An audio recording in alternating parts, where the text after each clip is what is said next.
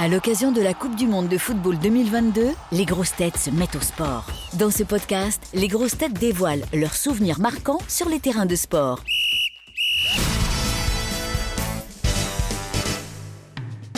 Qu'est-ce que vous rappelle euh, la Coupe du Monde pour vous deux? C'est quoi votre plus grand souvenir?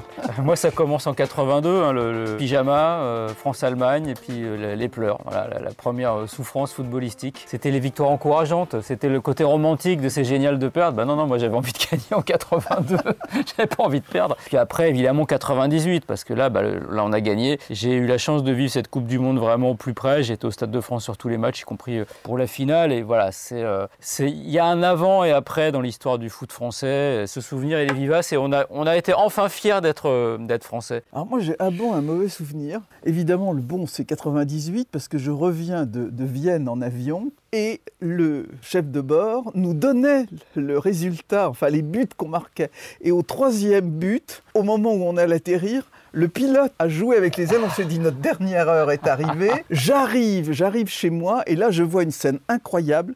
Ma voisine, au moins 85 ans, qui sortait avec les peintures bleu, blanc, rouge sur la figure et je me dis là, il se passe quand même un phénomène de société. Et puis le pire, c'est évidemment, euh, je suis ministre des Sports, on est en 2010, je suis à Naïsna, au cœur du merdier, et je vois une équipe qui est en train de, de voler en éclats, des- un, un coach qui sait plus où il est, un président de la fédération euh, complètement, euh, complètement désarmé. Et je vois ces, ces- ces gamins, je ne peux pas employer un autre terme, qui ne savent, pas- qui savent pas où ils en sont. Qui est votre joueur de foot préféré?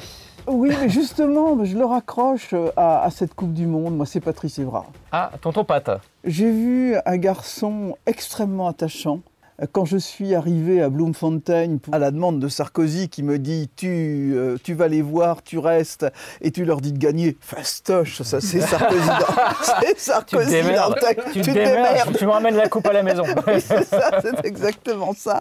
Je vois un, capitaine qui est trahi par l'équipe, par euh, Raymond Domenech, et qui est dans un état de chagrin. Euh, on, est là avec mon équipe et on essaie de, soutenir Pat- Patrice Evra.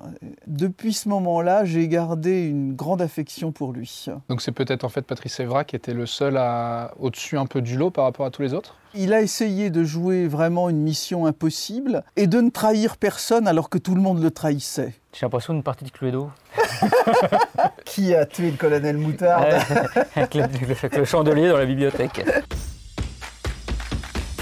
Et toi Florian, alors ton ou tes joueurs préférés Ah, mon joueur préféré euh, de base, c'est Michel Platini parce que voilà, c'est- mon adolescence. Et puis j'ai eu la chance, euh, quand j'étais ado, de passer une journée euh, à Turin avec lui, chez lui, d'aller l'entraînement de la Juve parce que mon papa, qui était réalisateur de télé, faisait une émission à l'époque. C'était une émission de foot européen et que co-animait Platini. Mon papa m'avait amené, je devais avoir euh, 14-15 ans. J'ai passé la journée avec Michel Platini, la grande époque où il était ballon d'or. C'était génial. Il m'avait emmené dans sa Fiat 500 car Michel Platini se déplaçait en Fiat 500, autre temps, autre mœurs. Comme Brad Pitt.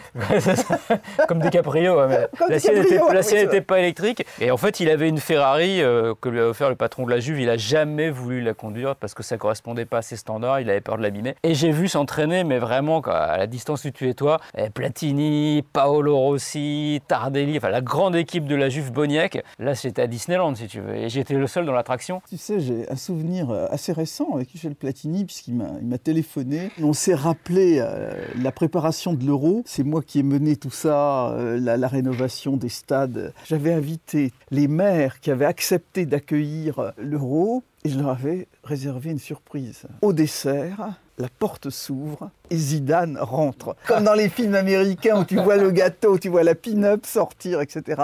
Et il y avait Martine Aubry qui était à côté de moi et je l'entends dans un râle faire Zizou Et je me suis dit, ils peuvent tous craquer pour le foot.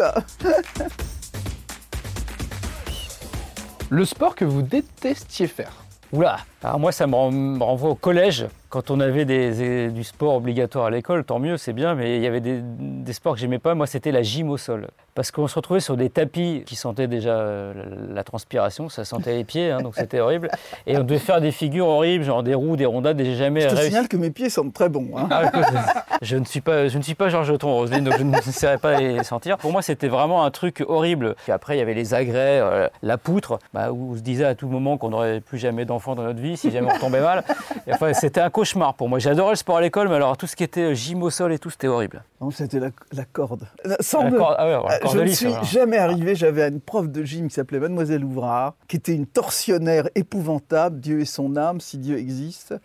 Jamais je suis arrivé à monter à cette putain de corde. Ah bah, je te mets à l'aise. Même, moi-même avec les nœuds, j'avais du mal, alors, pour te dire. Retrouvez tous nos replays sur l'application RTL ainsi que sur toutes les plateformes partenaires. N'hésitez pas à vous abonner pour ne rien manquer, pour nous laisser un commentaire ou pour nous mettre plein d'étoiles. À très vite.